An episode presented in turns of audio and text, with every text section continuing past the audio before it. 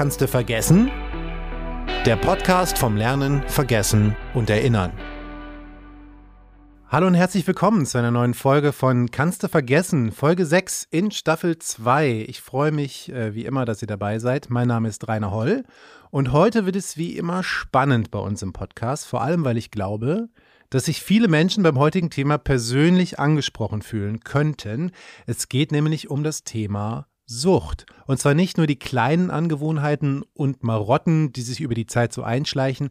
Es geht tatsächlich um Sucht und suchtähnliches Verhalten und das insbesondere in Bezug auf Internet, Smartphones, Mediennutzung, Pornografie, Games, also kurzum alles Dinge, die Teil unseres modernen Lebens geworden sind. Und ich möchte gerne der Frage nachgehen, wo Suchtverhalten anfängt, was im Gehirn passiert, welche Auswirkungen das auf uns hat und unser Leben, wie wir dem vorbeugen können und, und, und. Ich freue mich sehr auf dieses Thema, auch wenn ich etwas in Sorge bin, ob meines eigenen Konsums. Äh, ihr jetzt vielleicht an dieser Stelle auch schon. Ich weiß nicht, wo ihr gerade sitzt, ob ihr euer Smartphone dabei habt. Wahrscheinlich seid ihr gerade auch mit dem Internet verbunden. Vielleicht seid ihr auch Podcast-Junkies, I don't know. Es wird auf jeden Fall spannend und ich freue mich ganz besonders auf die Gäste, die ich heute hier bei mir im Studio begrüßen darf. Äh, ich freue mich, dass ihr beide Zeit habt, heute hier zu sein. Hallo, Professor Oliver Wolf und Professor Matthias Brandt. Hi. Hallo. Kurze Frage zum Einstieg äh, an euch beide. Ich, ich gehe direkt voll rein. Sind bei euch äh, Süchte oder suchtähnliches Verhalten vorhanden? Also ich kann jetzt schon mal sagen, wir haben hier Süßigkeiten hingestellt, die wurden bisher noch nicht angerührt. Das, das scheint schon mal safe zu sein. Das ist auf jeden Fall safe, bei mir, bei mir zumindest. Also ich habe durchaus auch Verhaltensweisen, die ich sehr gerne leidenschaftlich, teilweise exzessiv ausführe, aber nicht suchtartig. Und bei dir, Oliver? Das würde ich auch so beschreiben, ja. Okay, also keine Gefahrengruppe bei euch beide. Bisher okay, nicht. Nee. Sie sehen noch sehr gesund aus. Um euch unsere beiden Gäste heute ein bisschen näher zu bringen, machen wir jetzt erstmal wie immer unseren kleinen Gästeteaser und ihr lernt mit, wem ihr es hier heute zu tun habt. Professor Oliver Wolf und Professor Matthias Brandt. Oliver Wolf ist Professor für kognitive Psychologie an der Ruhr-Universität Bochum und Projektleiter im Sonderforschungsbereich. Er untersucht die Auswirkungen von Stress auf unser Erleben und Verhalten im Vordergrund stehen dabei insbesondere Lern- und Gedächtnisprozesse. So konnte er als einer der ersten nachweisen, dass Stress negativen Einfluss auf unseren Gedächtnisabruf hat. In Bezug auf das Extinktionslernen, also das Umlernen, jedoch positive Effekte haben kann. Seine Forschungsaktivitäten haben mittlerweile zu mehr als 300 Publikationen geführt. Daher ist Oliver Wolf auch Mitglied in der Nationalen Akademie der Wissenschaften Leopoldina. Das hält ihn aber nicht davon ab, regelmäßig ins Stadion zu gehen und seinen Lieblingsverein, den VfL Bochum, anzufeuern. Matthias Brandt ist Professor für allgemeine Psychologie mit dem Schwerpunkt Kognition an der Universität Duisburg-Essen. Seit 2009 ist er außerdem Direktor des Erwin L. Hahn Instituts in Essen. In seiner Forschung geht er der Frage nach, wie süchtige Verhaltensweisen entstehen und aufrechtgehalten werden wenn er nicht gerade als Sprecher der Forschungsgruppe für Internetnutzungsstörungen auftritt oder neue Forschungsergebnisse veröffentlicht, versucht er seinem Hund ein paar Tricks beizubringen. Lieber Matthias, wir reden ja heute über das Thema Sucht, wie gerade schon angeteasert, aber vorneweg, wir haben es gerade in der Vorstellung gehört, du bist der Direktor des Erwin Hahn Instituts. Wir haben darüber hier tatsächlich im Podcast schon häufiger gesprochen, denn dort steht das Magnetum Terra 7 Tesla MRI System, ist das der korrekte Titel davon? Soweit ich weiß, ja. Und am Erwin Hahn Institut haben wir eben diesen neuen sieben Tesla-Tomographen stehen, der uns sehr viel Freude bereitet. Wir haben die Arbeit an dem Scanner aufgenommen. Wir hatten vorher schon einen sieben Tesla-Scanner, der über zehn Jahre seinen Dienst geleistet hat und jetzt durch ein neues System eben ersetzt wurde. Darüber sind wir sehr froh und arbeiten sehr gerne damit. Dann kann ich euch jetzt äh, den Zuhörenden schon mal sagen, dass wir auf das Thema später auch nochmal zu sprechen kommen, auch heute in unserem Neuro-Shortcut. Denn das ist ein Gerät, was euch auch wiederum ganz neue Einsichten und Forschungen ermöglicht. Oliver, dein Kernthema ist nicht zwingend die Sucht, sondern vor allem der Stress. Äh, du bist Projektleiter der Gruppe Einfluss von Stress auf Extinktionsprozesse und zwei Menschen aus deinem Forschungsteam waren auch schon äh, bei uns im Podcast, nämlich Christian Merz, direkt in der zweiten Folge unserer, erster, unserer ersten Staffel. Kann ich sehr empfehlen, genauso wie die Folge mit Valerie Jentsch. Dein Fachgebiet nennt sich, es ist ein bisschen sperrig, ich habe das vorher noch nie gehört, Psycho, Neuro, Endokrinologie. Genau so, ja. Kannst du kurz erläutern, was es mit diesem Forschungsgebiet auf sich hat und wie wir eine Brücke bauen können vom Thema Stress zur Sucht? Ich kann mir vorstellen, wenn man nicht gut mit Stress umgeht, dann ist man wahrscheinlich auch etwas suchtanfälliger. Ja, also die Psychoneuroendokrinologie beschreibt eben, wie unsere Psyche über das Gehirn mit dem Hormonsystem zusammenarbeitet und wie dann vor allem die Hormone, die im Körper freigesetzt werden, wie die dann wieder zurückwirken auf unser Gehirn und unser Verhalten. Manchmal wird das dann so als Mind-Body-Forschung beschrieben. Das ist vielleicht ein bisschen anschaulicher als dieses sperrige Wort. Und im Stresskontext geht's bei uns halt vor allem darum, wie die Stresshormone, die freigesetzt werden im Körper, wie die zurückwirken auf unser Gehirn und dadurch unser Erleben und Verhalten dann verändern. Hat das quasi auch damit zu tun, so, ich glaube, damals ging es auch um, um die Hirn-Darm-Achse und wie da Signale quasi vom Körper wieder zurückgesendet werden an das Gehirn und Stresssignale verarbeitet werden? Also das ist verwandt. Also bei uns geht es vor allem um die Nebennierenrinde, wo das Hormon Cortisol herkommt. Und das äh, kommt eben dann von der Nebenniere, beeinflusst das das Gehirn. Und wir und andere haben eben gezeigt, dass ganz viele Verhaltensweisen durch Stress und durch dieses Stresshormon beeinflusst werden können. Wir haben schon früh gemeinsam mit Matthias zeigen können, dass Stress zum Beispiel zu riskanteren Entscheidungen führt, was dann auch direkt schon eine Relevanz für Sucht hat. Und wir haben in anderen Studien auch zeigen können, dass wir unter Stress weniger zielgerichtet und mehr so automatisch reagieren, so ein bisschen wie der Autopilot. Wir machen das, was wir immer machen. Und wenn das, was wir immer machen, eben auch gesundheitsschädlich ist, dann führt das dazu, dass das ein bisschen verstärkt wird. Das wären so zwei Beispiele, wo man ein bisschen auch sieht, wie Stress und der Einfluss aufs Verhalten dann auch Suchtprozesse fördern können. Okay. Gut, auch auf dieses Thema kommen wir gleich nochmal zurück, aber wir sind jetzt ein bisschen um das Kernthema herumgesegelt, nämlich Sucht. Und da sollte man vielleicht erstmal ein bisschen vorsichtig sein mit diesen Begriffen, weil ich habe es ja eben auch schon so ein bisschen kokettierend irgendwie angedeutet, ihr habt jetzt die Süßigkeiten noch nicht angerührt. Na, man kennt das ja, man sieht so Gummibärchen und sagt, boah, wenn die da stehen, dann ich bin total süchtig, ich kann, ich kann meine Finger nicht davon lassen. Und das ist ja vielleicht, wenn man mit den Begrifflichkeiten sorgsam umgeht, auf jeden Fall keine Sucht. Äh, und vielleicht können wir erstmal klären, was überhaupt einfach nur eine schlechte Angewohnheit ist und ab wann man überhaupt von einer Sucht spricht, was eine Sucht überhaupt ist. Ja, das ist eine sehr gute und sehr wichtige Frage. Äh, wobei man schon konstatieren kann, es gibt auch Personen, die wirklich unter einer Esssucht leiden. Es wird auch das Konzept der sogenannten Food Addiction äh, diskutiert, wo es genau darum geht, dass Personen eben suchtartig bestimmte Nahrungsmittel konsumieren und insbesondere eben solche, die einen hohen Fett- und äh, einen hohen Zuckeranteil äh, haben. Und deswegen die Food Addiction in der Tat äh, ist schon eine potenzielle Sucht, die auch als solche in den wissenschaftlichen Kreisen diskutiert wird. Gleichwohl ist es wichtig, äh, da stimme ich absolut zu, vorsichtig mit dem Sucht Begriff umzugehen und nicht jedes leidenschaftlich ausgeführte Verhalten äh, ist direkt Sucht oder suchtartig. Sucht ist dann vor allem gegeben und wir sprechen jetzt hier auch heute insbesondere über die sogenannten Verhaltenssüchte, also wo es nicht um Alkohol, Cannabis, Drogen geht, sondern wo ein bestimmtes Verhalten eben suchtartig ausgeführt wird. Und da gibt's strenge Kriterien, die man äh, anlegen muss und sollte. Und das erste Kriterium ist, dass das Verhalten nicht mehr gut kontrolliert werden kann. Also dass nicht mehr kontrolliert werden kann, wann ich das Computerspiel spiele beispielsweise oder wann ich Pornografie konsumiere, wie lange ich spiele oder Pornografie konsumiere, wie intensiv das Verhalten ist, dass es schon Versuche gab, weniger das Verhalten zu zeigen und die sind gescheitert. Also das erste Kriterium ist wirklich, dass die Kontrolle über das Verhalten vermindert ist. Das zweite Kriterium ist, dass es immer wichtiger wird, also eine immer stärker werdende Priorität im Leben bekommt. Das heißt, dass irgendwann andere Hobbys, Aktivitäten vernachlässigt werden, weil es immer wichtiger ist, dieses Verhalten zu zeigen. Das dritte wichtige Kriterium ist, dass das Verhalten fortgesetzt wird oder sogar gesteigert wird, obwohl negative Konsequenzen im Alltag erlebt werden, die direkt auf das Verhalten zurückzuführen sind.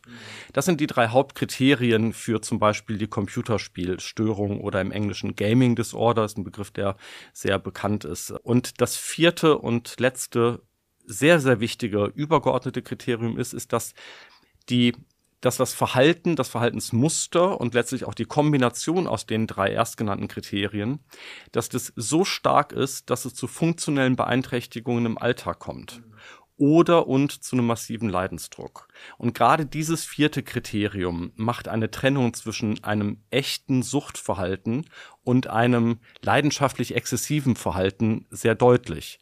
Und ich empfehle auch sehr, in der eigenen Reflexion diese Kriterien anzulegen und auch das Umfeld, insbesondere von Jugendlichen beispielsweise, eben nicht sofort, wenn gerne Computer gespielt wird, das zu stigmatisieren als, oh Gott, du bist süchtig, sondern wirklich zu schauen, ist das eher Leidenschaft, aber kann auch kontrolliert werden werden trotzdem noch alltägliche ja, Aktivitäten verrichtet. Also irgendwann würden Leute auch nicht mehr essen oder trinken und, oder zu wenig und, und dann leidet die Gesundheit und, und dann merkt man, jetzt wird's krankhaft. Genau, das, das ist ein Beispiel ja. für, wie das suchtartige Verhalten entgleisen äh, kann, dass die Körperhygiene vernachlässigt wird, dass das Essverhalten vernachlässigt wird, dass nur noch Fastfood konsumiert wird, dass andere soziale Kontakte vernachlässigt werden.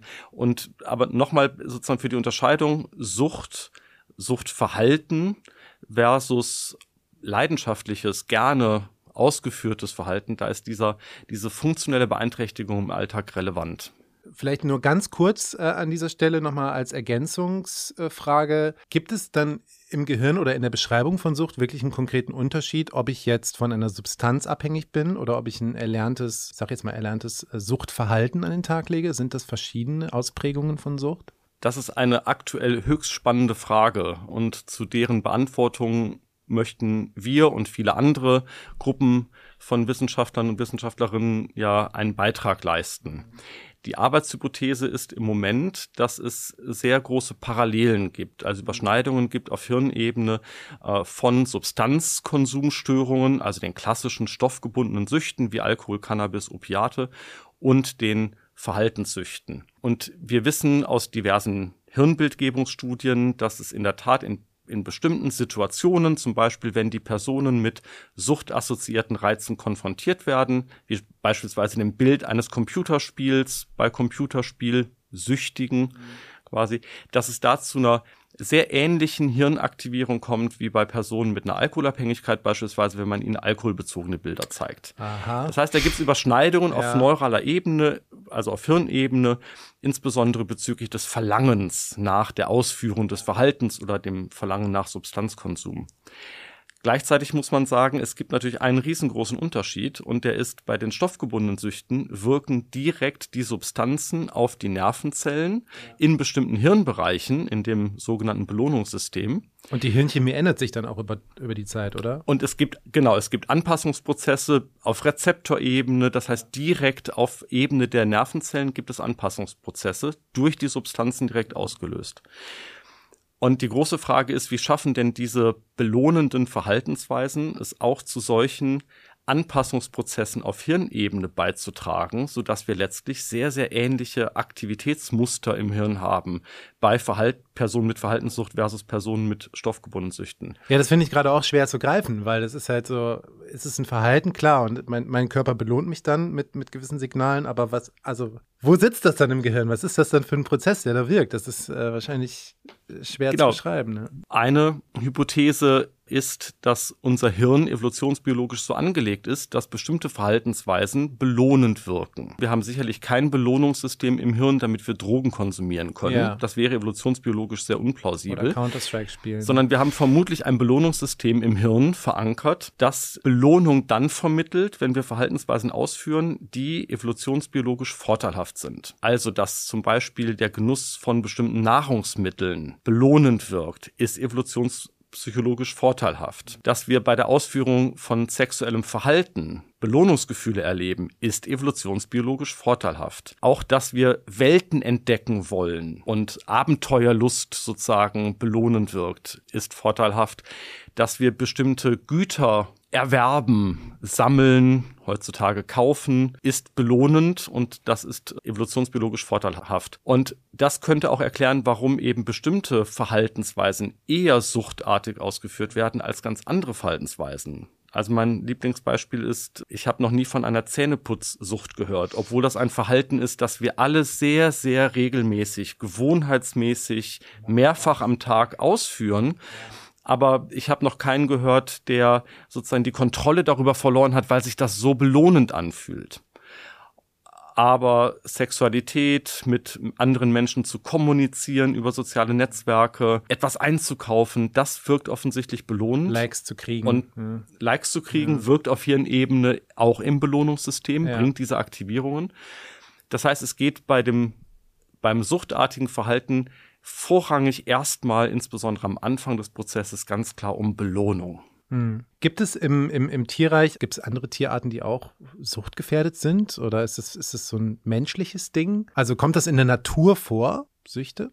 Also ich bin jetzt nicht der Naturforscher und nicht der Biologe, aber es, es gibt äh, Tierversuche, die zeigen, dass Ratten beispielsweise auch ohne, dass das Hirn manipuliert wird, ohne dass sie Substanzen bekommen, dass sie in bestimmten Paradigmen, die aus der Suchtforschung kommen, dann natürlich für Tiere angepasst, dass sie da auch ein suchtähnliches Verhalten äh, entwickeln können. Ich denke, da ist auch ein bisschen dieser Überfluss auch notwendig, der vielleicht im Tierreich gar nicht da ist, dass man viel Zeit hat und auch die ganzen Angebote. Ja. Ansonsten gibt es so alte klassische Studien bei Nagetieren, wenn die sich selber stimulieren können, eben das Belohnungszentrum, dann sieht man durchaus, dass sie das sehr viel machen und dass sie dann auch andere Aktivitäten, wie zum Beispiel Essen oder sich tatsächlich fortpflanzen, dann einstellen, weil sie lieber auf dem äh, Knopf stehen und äh, ihr Gehirn direkt stimulieren lassen.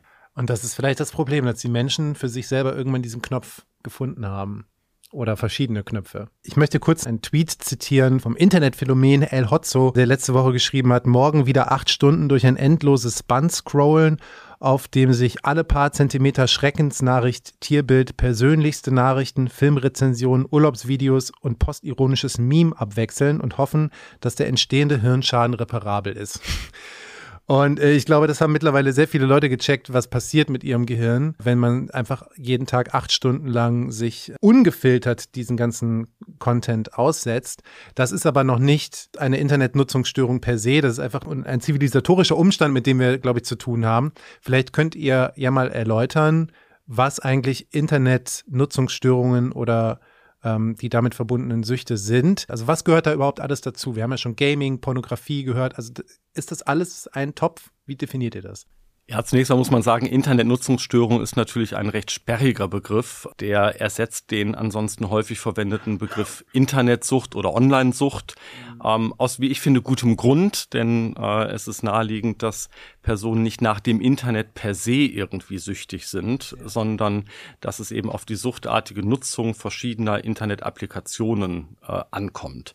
Und deswegen ist dieser Internetnutzungsstörungsbegriff ein Oberbegriff für verschiedene Formen von ähm, online bezogenen Verhaltenssüchten.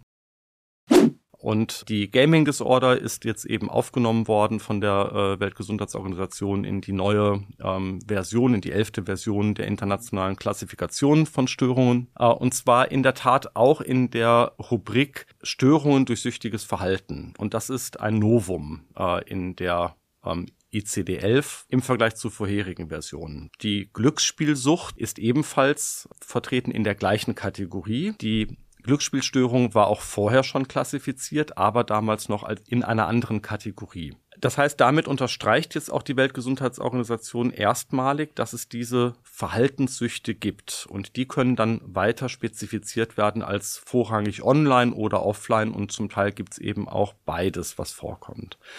Und darüber hinaus wird in Fachkreisen äh, über weitere Formen von Internetnutzungsstörungen diskutiert. Äh, zuallererst die sogenannte Pornografie-Nutzungsstörung. Äh, die kann klassifiziert werden unter der sogenannten zwanghaften Störung des sexuellen Verhaltens. Die ist wieder eine Impulskontrollstörung, obwohl die diagnostischen Kriterien nahezu identisch sind. Und es gibt auch ForscherInnen, wie mich eingeschlossen, die argumentieren, dass die Pornografie-Nutzungsstörung doch wirklich sehr viel mehr mit Gaming Disorder und anderen online bezogenen Verhaltenssüchten zu tun hat, als jetzt mit einer klassischen offline ausgeführten Sexsucht, ja. die einen, so wie man das so schön formuliert, soziosexuellen Kontakt mit einschließt. Also ja. sprich, das man, was man häufig Promiskuität nennt. Da geht es ja wahrscheinlich immer, da, da spielen ja andere psychologische Sachen mit rein, wahrscheinlich wie Macht oder Erniedrigung oder was weiß ich. Äh, also ganz andere, wahrscheinlich auch in der Vergangenheit der jeweiligen Person verankert verankerte Erlebnisse und Antriebe, als jetzt einfach dieses, okay, ich kann meinen Impuls nicht kontrollieren, ich muss immer wieder äh, neue Videos klicken oder immer wieder diesen Knopf drücken, um äh,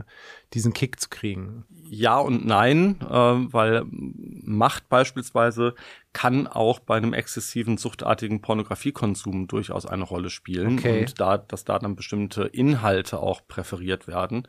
Und es, es gibt schon auch eine Überschneidung zwischen diesen Formen. Also die meisten Personen mit einer Compulsive Sexual Behavior Disorder, die eben auch ähm, im Sozio sexuellen Kontakt äh, sehr, sehr aktiv sind quasi, konsumieren auch sehr, sehr hochfrequent suchtartig Pornografie. Mhm.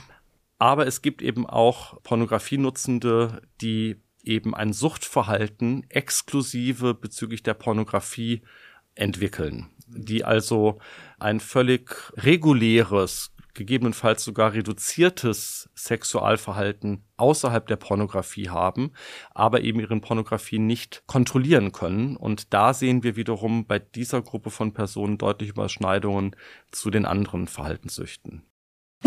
Darf ich dazu vielleicht, bevor wir dazu kommen, ja. noch in aller Kürze versprochen darstellen, dass es über die Glücksspielsucht, Computerspielsucht und Pornografiesucht noch zwei weitere online-bezogene Formen äh, gibt, nämlich die sogenannte Buying Shopping Disorder. Ah, ja. Und äh, die suchtartige Nutzung von sozialen Netzwerken. Ja, aber da will ich lieber nicht drüber reden, da fühle ich mich, glaube ich, zu sehr. aber das mit dem Online-Shopping, nee, also beide sind es, aber Online-Shopping hat, glaube ich, hat man nicht da automatisch mit auf dem Schirm bei dem Thema. Das ist richtig, zu Unrecht, weil es wirklich äh, ein Problem ist, das äh, vergleichsweise viele betrifft. Über den Anteil sozusagen der Sucht werden wir sicherlich später nochmal sprechen, aber die äh, sogenannte Buying-Shopping-Disorder ist wirklich auch ein sehr ernstzunehmendes Phänomen. Äh, die kann versteckt im Coding-System der ICD-11 gefunden werden, ist aber noch keine wirklich anerkannte Störung. Und genauso auch die suchtartige Nutzung sozialer Netzwerke ist noch keine anerkannte Störung von der WHO anerkannt.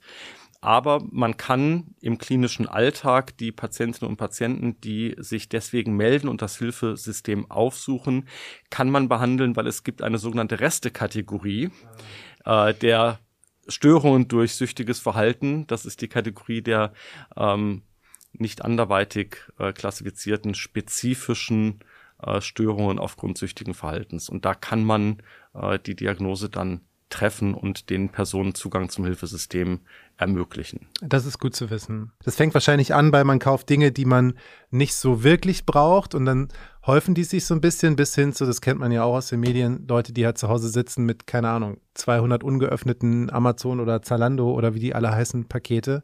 Aber es ist gut zu wissen, dass äh, Leute daran arbeiten, weil das wahrscheinlich immer mehr Menschen betreffen wird in Zukunft. Ich habe gelesen, weltweit leiden bis zu drei Prozent von äh, Jugendlichen und jungen Menschen unter Computerspielsucht und sieben Prozent der Allgemeinbevölkerung wendet sich immer wieder suchtartig verschiedenen Internet-Apps zu und dann denkt man erstmal, naja, okay, aber in absoluten Zahlen ist das ja schon wirklich eigentlich beängstigend, oder? Also ich will jetzt hier kein Schwarzmaler sein, aber das sind doch schon drei und sieben Prozent der Weltbevölkerung. Das sind riesige Zahlen. Zivilisationskrankheit ja. eigentlich, oder? Also genau, wobei man die Zahlen zur richtigen Einordnung auch etwas anders interpretieren kann äh, denn das sind die Ergebnisse von sogenannten Meta-Analysen. Das mhm. heißt, das sind Analysen über ganz viele Studien weltweit äh, hinweg, die sozusagen aggregiert haben, zusammengefasst haben, was ist denn in den einzelnen Studien zu den Prävalenzraten in den verschiedenen Ländern insgesamt herausgekommen. Ähm, und es gibt sehr starke kulturelle Effekte bezüglich der Prävalenzraten. In den Studien ist auch herausgekommen, dass das Diagnostikinstrument, was man einsetzt, einen Teil dieser Varianz, wie wir das nennen, in den Auftretensschätzungen erklären kann, was sehr gut vorstellbar ist, weil wir eben jetzt erst seit einigen Jahren äh, wirklich Diagnosekriterien haben und man erst dann wirklich auch valide Diagnostikinstrumente entwickeln kann. Die sind unterschiedlich sensitiv. Deswegen ähm, muss man auch in der Zukunft noch diese Zahlen sehr genau im Auge behalten, um zu schauen, wohin sie sich entwickeln. Es wird häufig so wahrgenommen, äh, dass sich das schon in den letzten zehn Jahren massiv verstärkt hat, das Problem, und weiter verstärken wird. so massiv, wie das teilweise wahrgenommen wird, hat es sich noch nicht ähm, verstärkt. Das bleibt abzuwarten, wohin sich die Zahlen wirklich entwickeln. Dennoch ist es also äh, nicht nur absolut, sondern auch relativ gesehen, wenn man die Zahlen vergleicht, drei Prozent, sieben Prozent ähm, mit anderen sogenannten Prävalenzraten von psychischen Störungen, dann äh, kann man sagen, auch drei Prozent bei Jugendlichen, sieben Prozent für die unspezifische allgemeine Internetnutzungsstörung. Das sind schon beeindruckende Prävalenzzahlen, eben auch im Vergleich zu anderen psychischen Störungen. Wie süchtig machend ist denn Internetnutzung, beziehungsweise gibt es da, wir haben eben schon kurz über Stress geredet, es hat eine reine Holl-Studie ergeben, äh, dass wir in, in stressigeren Zeiten leben.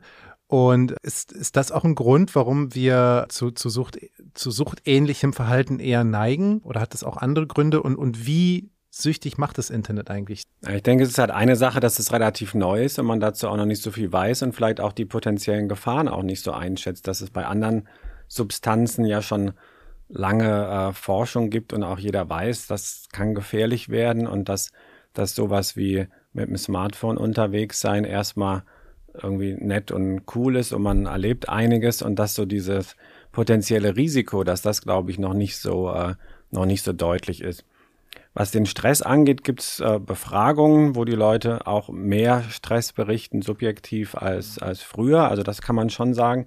Wobei man hier sagen muss, dass auch eben das Internet und Social Media und Smartphones und die permanente Erreichbarkeit natürlich auch dazu mit beitragen, dass eben dieses gerade dieses Abschalten, diese vielleicht auch die Trennung von Beruf und Freizeit, dass das mehr und mehr ineinander übergeht und deswegen das auch in gewisser Weise wie so ein Kreislauf ist, dass man durch Social Media negativ beeinflusst werden kann und dann teilweise das aber auch wieder nutzt, um seine Emotionen zu regulieren und um zu entspannen und um sich zu belohnen, sodass das sich gegenseitig gegebenenfalls hochschaukelt.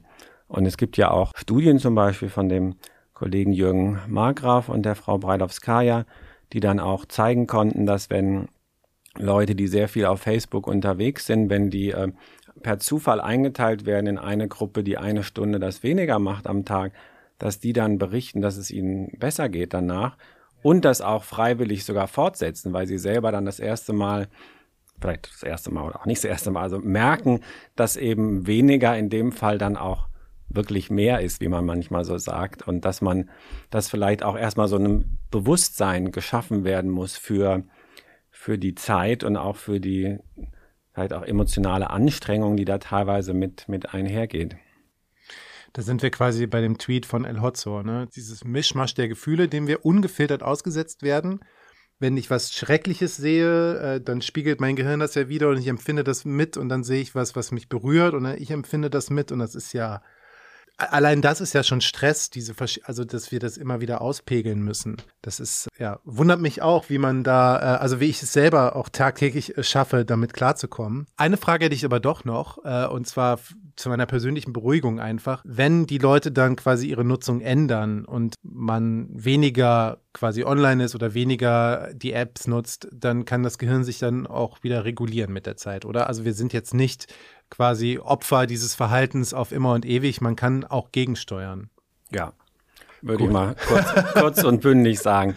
Insgesamt hat man ja auch in den letzten Jahrzehnten gelernt, dass selbst das erwachsene Gehirn viel plastischer ist, als man früher dachte. Also dass auch Veränderungen durch chronischen Stress sich wieder äh, zurückentwickeln können und dass auch jede Form von Psychotherapie äh, Veränderungen im Gehirn bewirken kann. Also so die Sorge, dass eine Region, die sich verändert hat, dass das dann immer so bleibt. Das kann in bestimmten neurodegenerativen, pathologischen Abbaugeschichten vielleicht so sein, aber, aber nicht bei, bei diesen äh, Suchtsachen. Ah, okay, das beruhigt mich schon. Kann ich voll und ganz unterstreichen. Und vielleicht noch mit der minimalen Ergänzung, wir reden hier vorrangig auch über sogenannte funktionelle Hirnänderungen. Ja.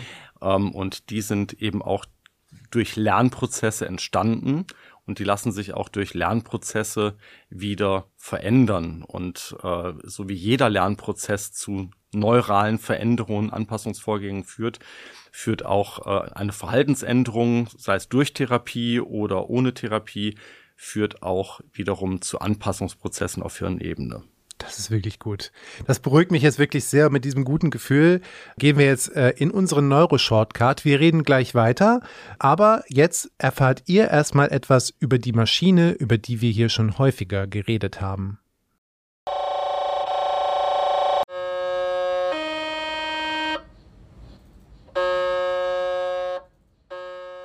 Wusstet ihr schon, dass auf dem Gelände der Zeche Zollverein der stärkste Magnet im gesamten Ruhrgebiet steht?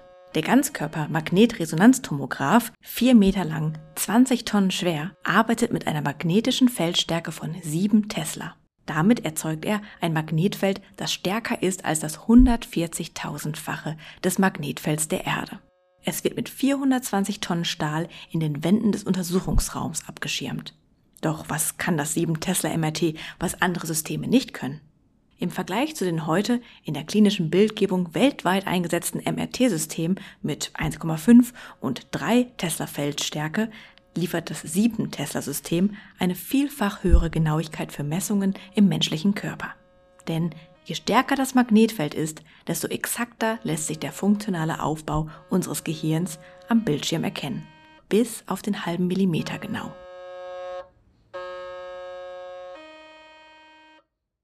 So, jetzt haben wir was gehört über das 7 Tesla MRT. Matthias, kannst du uns ein bisschen was erzählen, wie denn dieses Gerät euch jetzt konkret in der Forschung hilft, vielleicht eben auch in der Erforschung dieser Süchte, über die wir heute sprechen? Ja, kann ich gerne machen. Die Wertigkeit für uns ist natürlich darin gegeben, dass wir mit diesem sehr hochauflösenden Magnet Resonanz- oder Kernspintomographen eben auch feinere Bilder vom Hirn machen können. Das ist sozusagen der Wert der höheren Feldstärke, 7 Tesla im Vergleich zu 3 Tesla oder 1,5 Tesla. Das heißt, wir können etwas genauer ins Hirn hineinschauen, etwas genauer wirklich auf einer sehr, sehr hoch aufgelösten Ebene schauen, welche Teilstrukturen von Hirnarealen aktiv sind, beispielsweise, wenn sich Personen, wie in dem Projekt, das wir jetzt gerade durchführen am Scanner, wenn Personen konfrontiert sind mit suchtassoziierten Reizen, was leuchtet dann im Gehirn auf? Und das Leuchten im Hirn meint, dass da in dem Moment ein höherer, eine höhere Aktivität im Gehirn ist und daraus schlussfolgern wir, dass diese Hirnareale, die wir dann da eben leuchten sehen, an der Verarbeitung dieser Reize beteiligt sind. Und ganz konkret untersuchen wir da gerade die sogenannte Reizreaktivität bei Personen mit einer Pornografiesucht äh, und bei Personen mit einer sogenannten Gaming Disorder, also der Computerspielsucht im Vergleich zu Personen, die das riskant nutzen und Personen, die das ganz regulär ohne Beeinträchtigungen im Alltag nutzen. Das heißt, da kommen Leute, die werden ins MRT geschoben und dann kriegen die Nacktfotos gezeigt. Und dann guckt man, wo es leuchtet. Das ist jetzt ein bisschen äh, äh, flapsig formuliert, aber wahrscheinlich sind das die Impulse, die ihr denen gebt, oder? Um dann diese Reize Ja, nicht nur Nacktfotos, sondern sie sehen wirklich explizit pornografisches Material. Das okay, heißt Bilder ja. von pornografischem Material ja. explizit und dann natürlich auch Kontrollbilder, auch Bilder von Namen von Pornoseiten, mhm. die also die Assoziation ans Pornoschauen auslösen sollen, theoretisch, ähm, aber eben kein explizites pornografisches Material beinhalten. Und Sie sehen dann eine Reihe von weiteren Kontrollbildern. Ich will ein bisschen über die Projekte sprechen, in denen ihr konkret zusammenarbeitet, denn äh, hier beim SFB 1280 geht es ja ganz oft um Netzwerken, um Leute von außerhalb der Ruhr-Universität Bochum hier mit in die Forschung einzubeziehen. Du bist ja selber äh, auch nicht an der Ruhr-Uni Bochum tätig, sondern an der Universität Duisburg-Essen. Und ihr beide seid aber jetzt auch gemeinsam tätig in einem deutschlandweit aufgestellten DFG-Verbundprojekt, wo es eben um diese Forschung geht, um Internetnutzungsstörungen. Könnt ihr was zu dieser Forschungsgruppe erzählen und in welchen, ich glaube, ihr arbeitet konkret in drei Projekten zusammen, woran ihr gerade da konkret forscht. Genau, Matthias, du bist der Sprecher von dieser Forschungsgruppe. Das ist richtig. Ich habe das Vergnügen und Privileg, der Sprecher dieser Forschungsgruppe zu sein. Wir beschäftigen uns mit den sogenannten affektiven und kognitiven Mechanismen von spezifischen Internetnutzungsstörungen. Das heißt, wir interessieren uns dafür, besser zu verstehen, wie eine gefühlsmäßige Verarbeitung von Situationen und von Reizen mit einer kognitiven Kontrolle über das Verhalten zusammenspielen und wie diese verschiedenen psychologischen Komponenten letztlich erklären können, wie entwickeln sich denn eigentlich solche spezifischen Internetnutzungsstörungen wie Computerspielsucht, Pornografiesucht, Shoppingsucht oder suchtartige Nutzung sozialer Netzwerke. Und da arbeiten wir mit verschiedenen Experimenten, die eben die affektiven, gefühlsmäßigen Prozesse abbilden sollen, mit Experimenten, die eher so die Selbstkontrolle abbilden sollen oder Paradigmen, die eher auch so eine zwanghafte, gewohnheitsmäßige Ausübung des Verhaltens abbilden sollen. Und äh, in dieser Forschungsgruppe arbeiten wir mit einer sehr großen Kernbatterie, die alle von Paradigmen, Fragebögen, Interviews, die alle Probandinnen und Probanden bekommen. Und dann haben wir verschiedene Projekte, die einzelne Forschungsfragen adressieren, die sich dann verschiedene Gruppen raussuchen, wie zum Beispiel Pornografiesucht und äh, Computerspielsucht. Das ist ein Projekt, in dem Oliver Wolf und ich äh, gemeinsam arbeiten, äh, mit Martin Diers zusammen, auch aus Bochum und äh, andere Projekte vergleichen die Shoppingstörung mit der sozialen Netzwerknutzungsstörung. Aber die Idee ist, dass wir später, wenn wir alle Daten haben, all die Daten auch integrieren und dann über diese verschiedenen Störungen hinweg und über reguläre Nutzung, riskante Nutzung, suchtartige Nutzung dann auch die vergleichenden Analysen machen können und machen werden.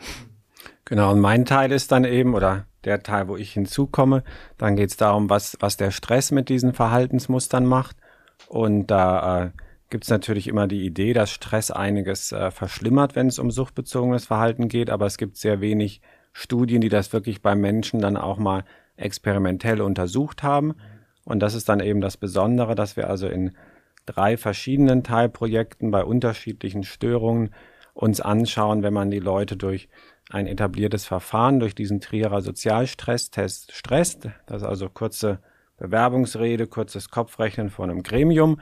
Da weiß man, das löst Stress aus, das Cortisol steigt an und dann schauen wir uns an, was passiert dann mit dem suchtbezogenen Verhalten und gibt es auch Unterschiede zwischen den Kontrollprobanden und den Süchtigen und das dann eben mal wirklich schauen durch so eine kurzzeitig experimentell induzierten Stress und nicht durch einen Fragebogen oder eine Studie, wo man irgendwo im Feld mal was schaut, sondern das dann eben sehr kontrolliert und wir sind gespannt, was dabei rauskommt. Mit wie vielen ProbandInnen arbeitet ihr denn da? Ist das ein Stamm? Kommen da immer mehr Leute hinzu? Kann man sich da immer noch anmelden, wenn man betroffen ist oder wenn man denkt, man ist von dem Problem betroffen? Also es werden auf alle Fälle noch Probandinnen und Probanden gesucht, also sowohl für die Studien in Bochum als auch in Duisburg-Essen. Und das sind ja verschiedene Gruppen, wie der Matthias äh, dargelegt hat. Und ich glaube, jede Gruppe ist so irgendwie zwischen 50 und 60 das ist ein bisschen unterschiedlich je nach Studie, weil wir das ja vorher ausrechnen, wie groß die Stichprobe sein muss. Und das läuft ja jetzt seit bisschen mehr über einem Jahr, diese Forschungsgruppe. Da ist also noch, äh, noch viel äh, zu tun und viele Leute zu testen, sodass also jeder, der da Interesse hat, kann gerne mitmachen. Die Forschungsgruppe hat ja auch eine sehr schöne Homepage, wo man sich weiter informieren kann und es werden immer Probandinnen und Probanden gesucht. Findet ihr natürlich in den Show Notes unseres Podcasts, wie immer, wo ihr natürlich auch Kontakte zu uns findet und uns auch Fragen stellen könnt. Das sage ich immer wieder gerne. Aber ich muss erstmal eine weitere Frage stellen, nämlich, wenn ich mich recht erinnere an deine Kollegen, Kolleginnen, die schon bei uns im Podcast waren, kann der Stress, kann induzierter Stress an der richtigen Stelle, wenn wir über das Extinktionslernen sprechen, und das tun wir hier bei Kannst du vergessen sehr gerne, kann Stress ja auch helfen, neues Wissen oder neue Verhaltensweisen zu konsolidieren. Sprich, ich lerne jetzt, verlerne jetzt zum Beispiel Suchtverhalten, dann kann ja Stress unter anderem auch an der richtigen Stelle induziert hilfreich sein. Ist das richtig? Habe ich das richtig erinnert? Äh, ist das vielleicht auch jetzt bei der Behandlung von Internetnutzungsstörungen schon was Relevantes oder seid ihr jetzt eher noch gar nicht so sehr bei Heilungsmethoden und Behandlungsmethoden, sondern eher noch bei der Beschreibung der Sucht an sich? Ja, also ich würde denken, dass im Moment die Forschungsgruppe vor allem die suchtbezogenen Muster beschreibt, also erstmal die Entstehung und Aufrechterhaltung, dass also die, die Therapie oder das Verlernen im Moment noch nicht so im Fokus steht. Das ist aber natürlich was, was sich mittelfristig dann anbietet, dass man sich dann auch fragt, was, was kann man dagegen tun? Und da ist Extinktionslernen natürlich eine Möglichkeit, wie man als psychologischer Verhaltenstherapeut oder Verhaltenstherapeutin da angehen kann. Und in dem äh, SFB 1280, da beschäftigen wir uns vor allem mit, mit Angststörungen bisher. Und da konnten wir eben zeigen, dass Stress auch die äh, Furchtextinktion, also das Furchtverlernen, fördern kann, wenn der zum richtigen Zeitpunkt kommt, dass im Endeffekt dieser, wie du auch gesagt hattest, die Verfestigung, die Konsolidierung dieses neu gelernten, äh, ich muss gar keine Angst haben, diese zweite Spur, die dann die Angstspur hemmt, dass das gefördert werden kann. Und das könnte man sich natürlich vorstellen, dass man das dann auch bei einem Suchtextinktionslernen mit einbaut. Das wäre dann halt so eine Sache recht weit in der Zukunft, aber ist durchaus denkbar. Und ich denke, die, die Themen, also Verlernen und Sucht, sind natürlich auch aus von einer klinischen Perspektive dann auch irgendwo wieder nah beieinander als eine Möglichkeit von mehreren. Aber ich meine, da seid ihr auf dem guten Weg. Matthias, ihr habt ja kürzlich was in Science auch veröffentlicht, wo es um diese Antriebswege zum Sucht zu verstehen, wo es um dieses Thema geht. Und ich glaube, je besser man die wahrscheinlich verstanden hat, umso einfacher kann man dann auch Extinktions, ja, wie nennt man das dann, Extinktionstherapie oder Extinktionslehre dementsprechend anwenden. Wahrscheinlich ist es, je besser man das jetzt macht, diese Forschung, umso einfacher wird es dann später wahrscheinlich, diese Methoden äh, zu entwickeln. Das genau ist ja unsere Motivation für die Forschung, die wir betreiben in der Forschungsgruppe 2974. Das ist die Nummer der Forschungsgruppe, über die wir gerade sprechen. Und ja, in der Tat, jetzt, wir sind in der ersten Förderperiode und da konzentrieren wir uns erstmal auf die Grundlagen der Mechanismen, weil wir davon ausgehen, dass je besser wir die, wir die wirklichen Mechanismen verstehen, desto gezielter kann man dann auch Vorschläge machen für bessere, optimiertere Interventionen, um dann ganz gezielt eben an bestimmten aufrechterhaltenden Faktoren und Mechanismen eben ansetzen zu können. Dennoch haben wir, und das schafft eigentlich eine sehr schöne Brücke zwischen dem SFB 1280 und der Forschungsgruppe äh, 2974. Wir haben in der Forschungsgruppe ein Teilprojekt, das wird von den Kollegen Tim Klucken aus Siegen und Rudolf Stark aus Gießen vorangetrieben, durchgeführt. Da geht es um Extinktion bei Computerspielsucht und Pornografiesucht, aber da auch erstmal auf der grundlegenden Verständnisebene. Das heißt, das Projekt beschäftigt sich mit der Frage, ob nachdem bestimmte Reizkonstellationen konditioniert wurden, also das heißt gelernt wurden, ob dann die Extinktion bei denjenigen, die von einem Suchtverhalten betroffen sind, schwieriger ist, langsamer ist. Und je nach den Ergebnissen trägt das natürlich dazu bei, besser zu verstehen, inwiefern Therapien, die beim Thema Extinktion ansetzen, wirklich auch eine zentralere Rolle in der Zukunft spielen könnten. Oder auch, ich weiß nicht, ob das Zukunftsmusik ist, vielleicht die, die Beschreibung erhöhter Risikogruppen für suchtähnliches Verhalten, dass man einfach schon mal weiß, ja, ich weiß auch nicht, es macht ja jetzt nicht jeder ein MRT einfach irgendwie zum 18. Geburtstag oder ich weiß nicht, ob das genetisch ist, aber ob man einfach so gewisse Marker irgendwann definieren kann, anhand derer Menschen sagen können, oh, ich glaube, ich gehöre zu einer gewissen Risikogruppe. Das ist natürlich jetzt nochmal ein ganz neues Thema, das Thema der Risikofaktoren und der Vulnerabilitäten für suchtartiges Verhalten können wir gerne gleich auch drüber sprechen. Ich würde gerne noch einen Kommentar zu dem Extinktionsprojekt, was wir in der Forschungsgruppe haben, die Kollegen in Siegen und Gießen.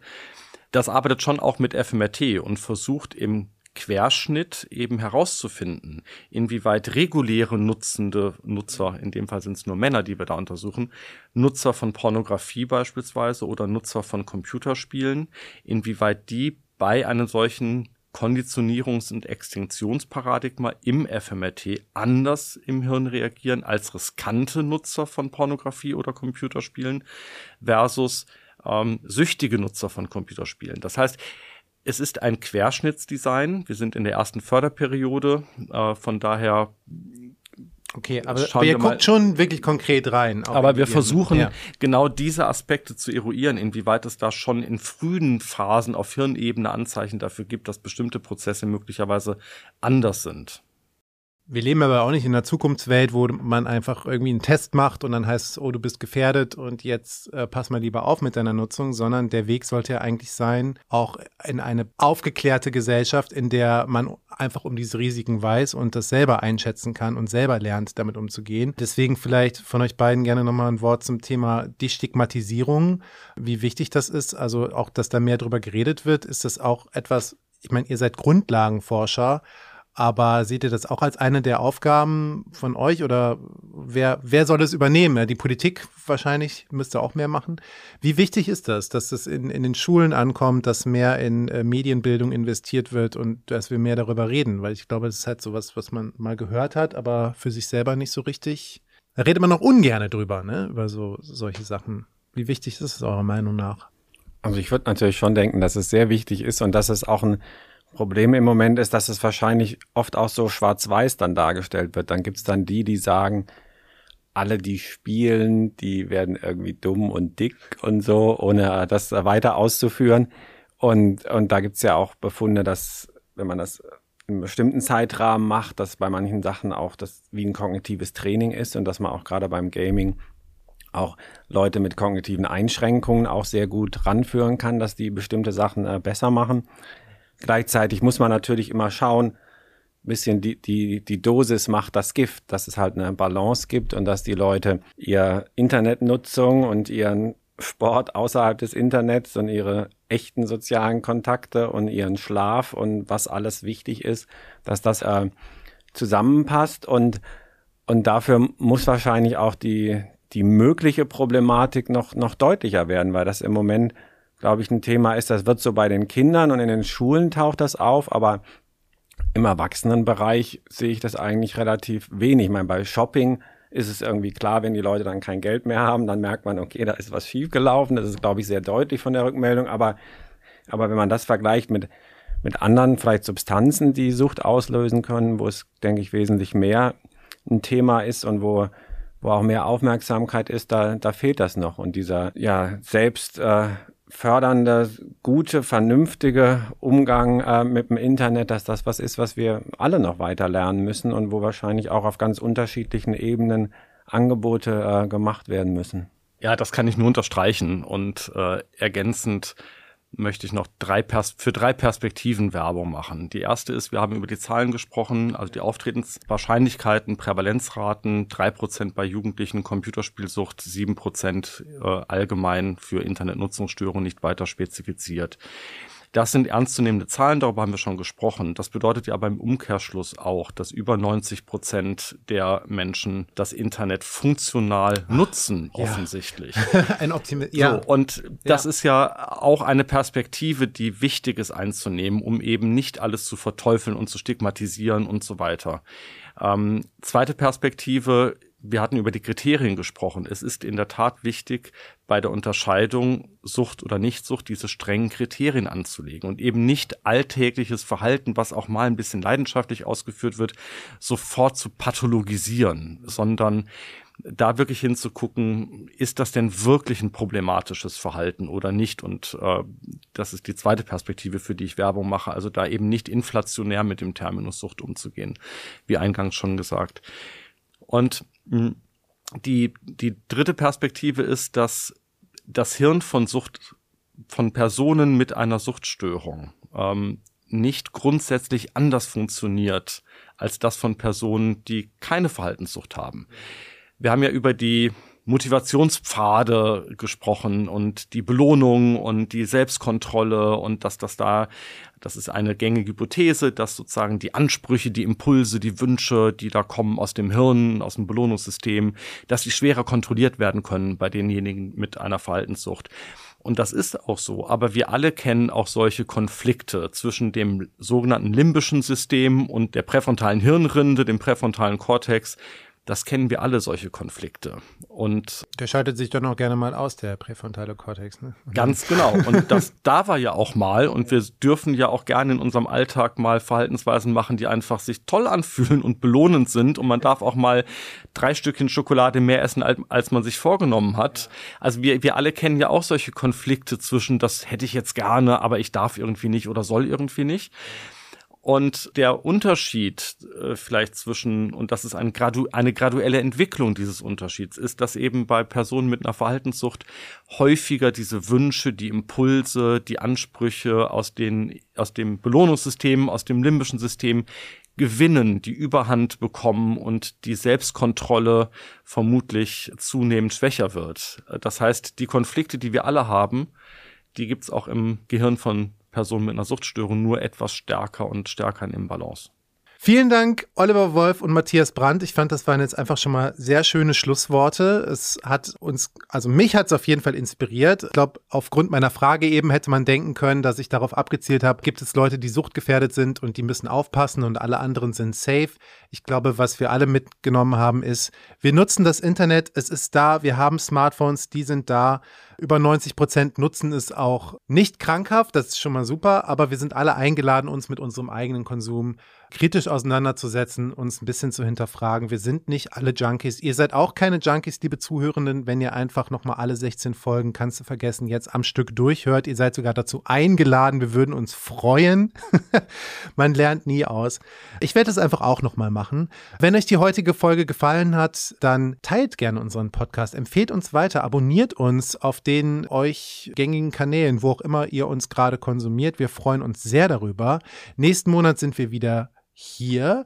Und äh, bis dahin entlasse ich euch wie immer mit einem mit einer lyrischen Zusammenfassung des soeben gehörten. Nicht ohne aber vorher nochmal Danke zu sagen an Oliver Wolf und Matthias Brandt. Vielen Dank, dass ihr da wart. Gerne, ja. Ja, sehr gerne. Und äh, ich wünsche euch noch ganz viel Erfolg bei euren Forschungen. Also egal ob ähm, SFB oder beim DFG-Verbundprojekt. Wir sind sehr gespannt, was da noch kommt. Danke. Tschüss. Das Internet ist Neuland. Das weiß man seit geraumer Zeit. Doch wie gefährlich der Online-Konsum wirklich ist, darüber herrscht noch Ahnungslosigkeit. Wie süchtig macht das Internet? Und was gehört alles dazu? Also reden wir hier nur vom einfachen Surfen oder gibt es da das ein oder andere Tabu, über das jetzt hier niemand reden will? Die Antwort lautet ja. Denn auch Pornografiesucht und Gaming Disorder gehören hier in den Diskurs, genau wie suchtartige Nutzung von sozialen Netzwerken und das Online-Shopping im Überfluss. Doch Sucht ist nicht gleich Sucht, denn es gibt einen entscheidenden Unterschied zwischen leidenschaftlichem Verhalten und dem, was man offiziell als Sucht ansieht. Wenn du abhängig bist, hast du keine Kontrolle. Du konsumierst einfach weiter und weiter. Versuche dieses Verhalten zu ändern, die werden höchstwahrscheinlich bald scheitern. Denn das Verhalten wird schlicht immer wichtiger als alle anderen Bereiche des Lebens. Man macht weiter, trotz massiven Leidensdrucks ist die Hoffnung auf Besserung vergebens. Doch je besser wir es schaffen, die Mechanismen zu verstehen, desto besser die Intervention, je besser die Bildung über Suchtgefahren, umso einfacher die Prävention. Und das betrifft uns alle. Es ist nicht so, dass das Gehirn eines Süchtigen grundsätzlich anders funktioniert. Die Probleme, die wir hier beschreiben, gehen uns alle an, auch wenn man das gern ignoriert. Durch die permanente Erreichbarkeit schaltet heute niemand mehr ab. Wir sind es gewohnt, immer online zu leben, keine Trennung von Freizeit und Job. Der Stress wird bekämpft durch die Nutzung von Apps, deren Nutzung uns wiederum stresst. So entsteht dann ein Kreislauf der Dauerbelastung, den man nicht mehr so einfach verlässt. Man kann uns das allerdings auch nicht verübeln, denn in unser aller Gehirn arbeitet ein ganz altes Belohnungssystem, das evolutionsbiologisch funktioniert und es hat halt leider noch kein Update bekommen. Damit müssen wir jetzt leben.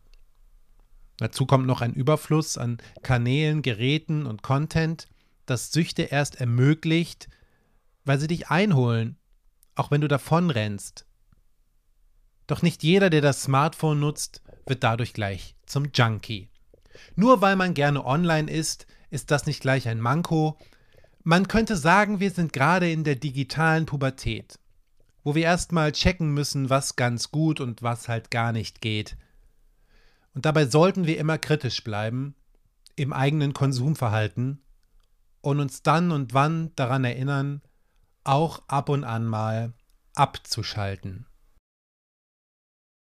Das war Kannst du vergessen? Der Podcast vom Sonderforschungsbereich Extinktionslernen der Ruhr-Universität Bochum. Liked diese Folge, teilt sie, empfehlt uns weiter und abonniert unseren Kanal.